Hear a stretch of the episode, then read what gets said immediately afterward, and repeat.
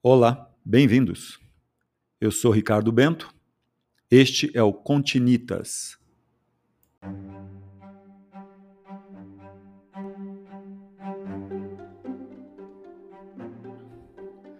Um podcast sobre história, arquitetura e construção, literatura, cultura e suas conexões. Continitas.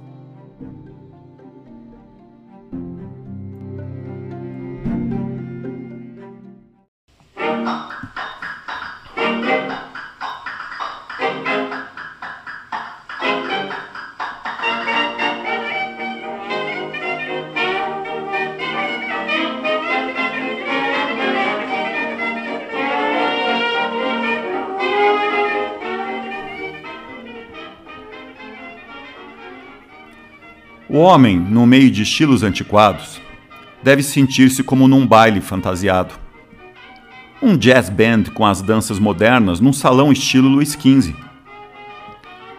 Um aparelho de telefonia sem fio num salão estilo Renascença é o mesmo absurdo como se os fabricantes de automóveis, em busca de novas formas para as máquinas, resolvessem adotar a forma de carro dos papas do século XIV para que a nossa arquitetura tenha seu cunho original, como tem as nossas máquinas, o arquiteto moderno deve não somente deixar de copiar os velhos estilos, como também deixar de pensar no estilo. O caráter da nossa arquitetura, como das outras artes, não pode ser propriamente um estilo para nós, os contemporâneos, mas sim para as gerações que nos sucederão. A nossa arquitetura deve ser apenas racional, deve basear-se apenas na lógica. E esta lógica devemos opô-la aos que estão procurando por força imitar na construção algum estilo.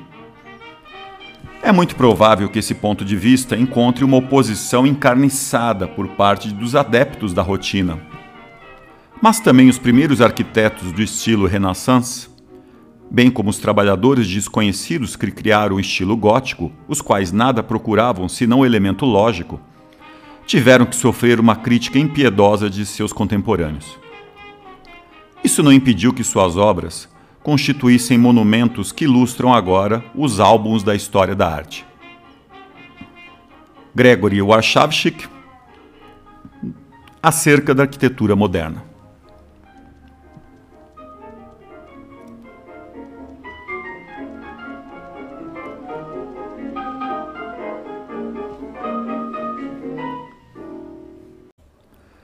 Os dois primeiros manifestos de arquitetura moderna no Brasil foram escritos por arquitetos formados em Roma. Em 1925, foram publicados em São Paulo os textos de Gregory Warshawski, com a apresentação intitulada Futurismo e o artigo Em torno à arquitetura moderna, e de Rino Leve, Arquitetura e Estética das Cidades. São considerados pela historiografia brasileira como pioneiros nacionais na divulgação de ideias de arquitetura moderna, assunto que havia sido muito escassamente representado na Semana de Arte Moderna de 1922. Gregory Warshawski cursou a Academia de Belas Artes de Roma entre 1918 e 1920 e escreveu seu artigo após dois anos de trabalho no Brasil. O trabalho secundário e inadequado dos arquitetos na formalização das construções revelava uma coincidência entre a situação da arquitetura brasileira e italiana. O problema principal para Warshawski era equacionado como de integração entre arte e técnica, semelhante ao que estava na base da definição do arquiteto integral, proposto por Gustavo Giovannoni em 1916, para intervir eficientemente nas transformações da cidade de Roma. Gustavo Giovannoni teve um papel muito importante no processo de formação da primeira Escola Superior de Arquitetura, instituída em Roma em 1920, a partir da qual surgiram sucessivamente as atuais faculdades de arquitetura italianas. Após se graduar em engenharia civil no ano seguinte, fez um aperfeiçoamento em saneamento público. Em seguida, efetuou especialização em história da arte, Giovannoni, foi o principal promotor da figura do arquiteto por ele apresentada com a expressão arquiteto integrale. Ele defendia que um projetista fosse ao mesmo tempo artista, técnico e uma pessoa de cultura. Toda a definição do ensino da arquitetura na Itália ao longo do século XX é derivada dessa sua visão inicial. Esse modelo influenciou o enfoque profissional de muitos arquitetos, como a arquiteta Lina Bobardi, também graduada na mesma universidade. O outro manifesto de arquitetura moderna no Brasil, de Rino Levi, foi enviado da Itália, onde o autor ainda cursava o quarto ano, também da Escola Superior de Arquitetura de Roma. O seu texto abordava propostas diferentes da de Warszawski. Continha uma introdução de inspiração em Le Corbusier, mas, nos trechos seguintes, oscila entre a necessidade do arquiteto integral e os princípios do urbano sobre o edifício, afirmando o caráter cívico de qualquer projeto arquitetônico. Rino Leve transfere para o Brasil a necessidade de adequação daquilo que se produzia internacionalmente em relação às especificidades nacionais. Ele procura na arquitetura moderna de outros países aquilo que pudesse ser coerente com a situação brasileira. Nesta conclusão, ele manifesta uma concordância entre as bases da Semana de Arte Moderna de 22 e as preocupações nacionalistas italianas. O próprio Mário de Andrade era crítico e tinha dúvidas quanto a uma arquitetura de origem internacional não brasileira, como a modernista.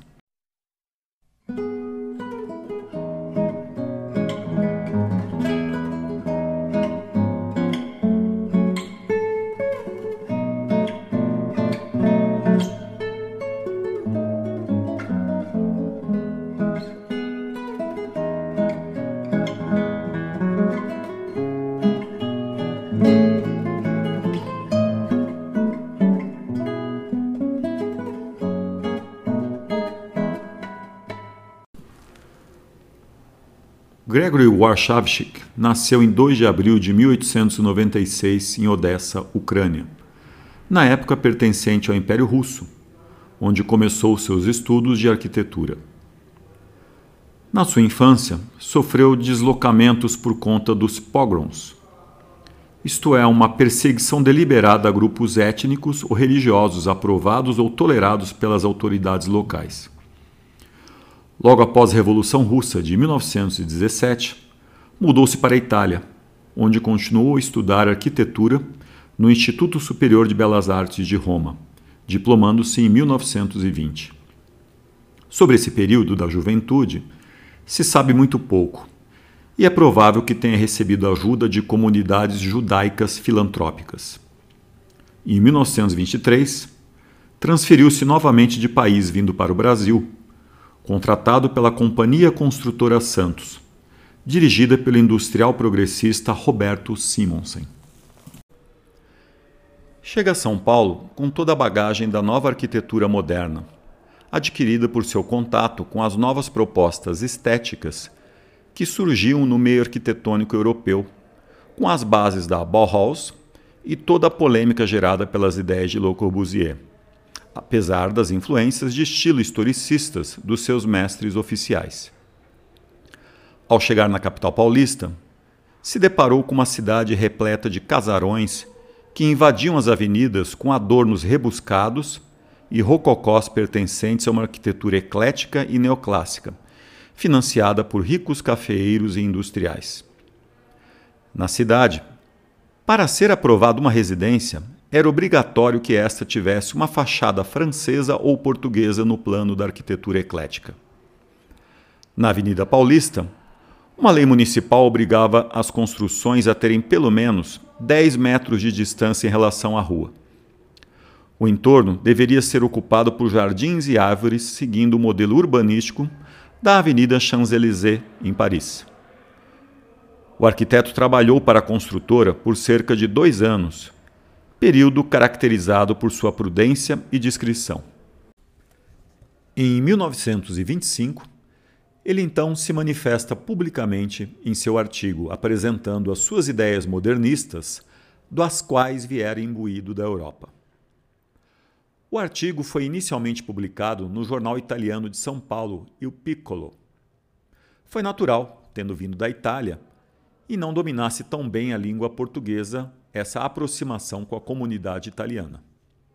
No entanto, atingindo um público limitado, publicou o artigo novamente no jornal Correio da Manhã do Rio de Janeiro, traduzido como Acerca da Arquitetura Moderna. No artigo, expõe a visão racionalista da história da arquitetura e suas colocações abordam três aspectos principais interrelacionados. A preocupação com a expressão por meio da arquitetura do cunho de nosso tempo. A reafirmação da estética da máquina. E uma visão racionalista da arquitetura. Essa visão segue a linha do chamado racionalismo estrutural, desenvolvido no século XIX que apresenta a arquitetura sob o ponto de vista de um determinismo estrutural, entendendo, conforme Kenneth Frampton, em História Crítica da Arquitetura Moderna, que a essência da arquitetura é a construção e todas as transformações estilísticas são meramente a consequência lógica do desenvolvimento tecnológico. A grande influência de Le Corbusier em Warszawski cujo texto está repleto de referências claras a por uma arquitetura. A crítica a arquitetos historicistas e a valorização do trabalho técnico, simples e racional do engenheiro. O elogio às máquinas, automóveis e etc. No entanto, a qualificação dos edifícios como máquinas é a referência mais direta a Le Corbusier, quando fala das máquinas para habitação. O autor, por outro lado, aparece também com uma concepção de linha acadêmica quando recomenda ao arquiteto moderno.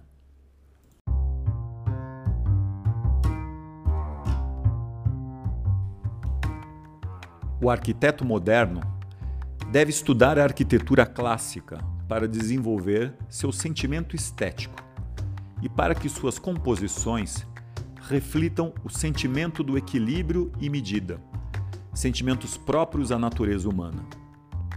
Estudando arquitetura clássica, poderá ele observar quanto os arquitetos de épocas antigas, porém fortes, sabiam corresponder às exigências daqueles tempos.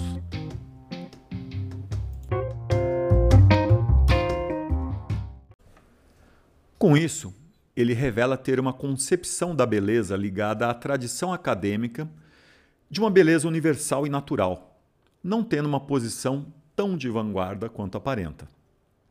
O que ele critica não são só os estilos do passado em si, e nem o conhecimento e interesse pela história, mas a permanência desses estilos como paradigma para a produção presente. Ele então termina o seu manifesto com as seguintes palavras: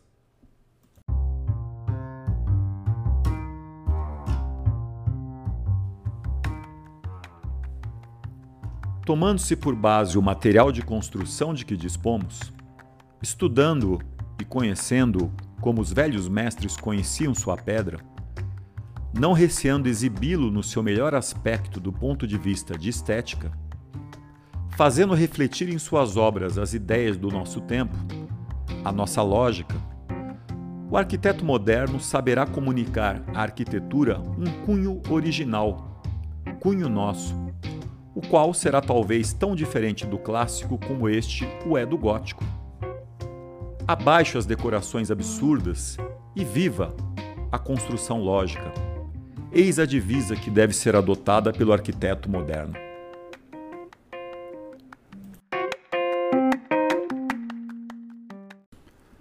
Warszawski casou-se com Mina Klabin, filha de rico industrial paulistano. Ela e sua irmã Jenny já estavam totalmente inseridas no circuito cultural da cidade. Nesse momento, ele constrói a casa da Rua Santa Cruz, a chamada Casa Modernista, para morar com sua família. Para o projeto ser aprovado na prefeitura, ele desenhou todos os adornos e platibandas característicos da arquitetura da época. Quando a casa ficou pronta, em 1928, alegou falta de dinheiro para então poder habitá-la. Esse ato de ousadia, obviamente apoiado por seu círculo de amigos intelectuais, foi altamente criticado, inclusive com debates em jornais. Apesar de tudo isso, a casa provocava muita curiosidade. Muitos paulistanos iam para lá só para espiar. Incomodado, ele teve de erguer um muro, tamanho era o movimento provocado. A construção de tijolos foi revestida para simular concreto armado e coberta com um telhado convencional, de telhas de barro, escondido por uma moldura branca. Ele usou destes artifícios porque na época não havia tecnologia para seguir os princípios modernistas e os materiais eram muito caros.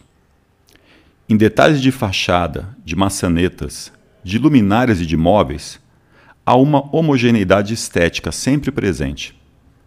Apesar de trazer o estilo modernista internacional, o Archavchik tinha um traço característico dele, forte e elegante. Além da belíssima casa, o jardim, projetado por Mina Klabin, merece destaque. Ela foi pioneira no uso de árvores tropicais. A casa passou por reformas em 1935, conforme a família foi mudando. Com a chegada dos filhos, algumas mudanças foram necessárias.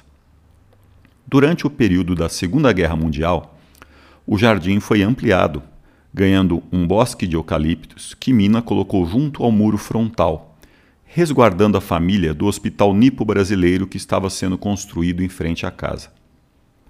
A família residiu na casa modernista até 1970, quando então a vendeu.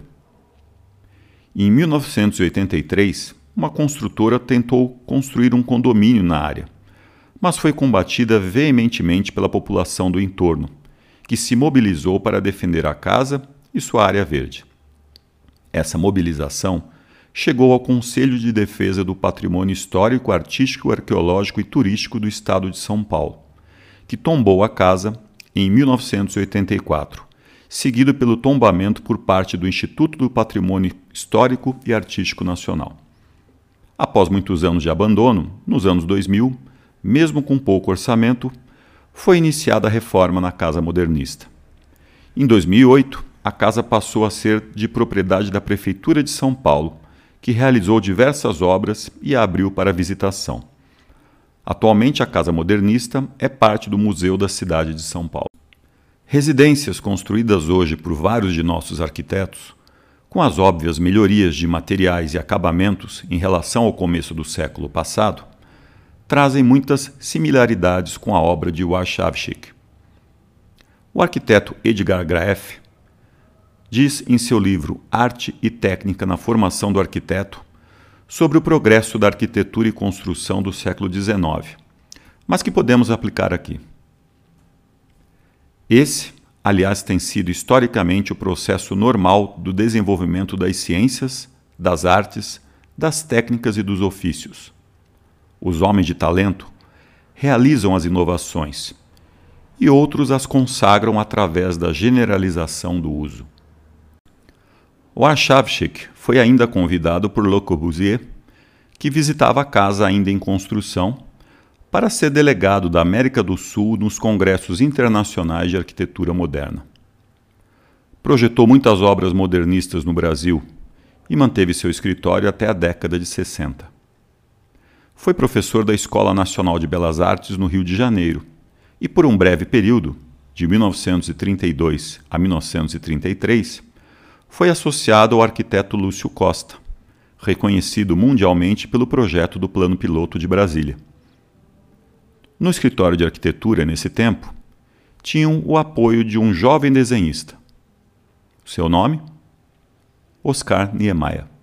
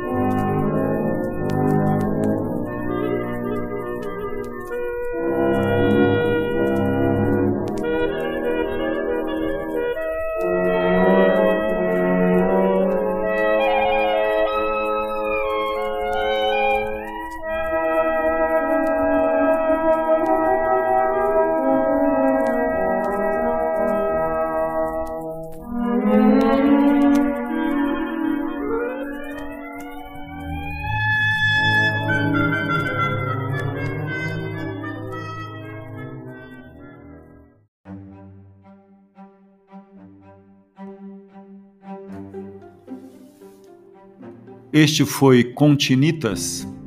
Eu sou Ricardo Bento. Até a próxima.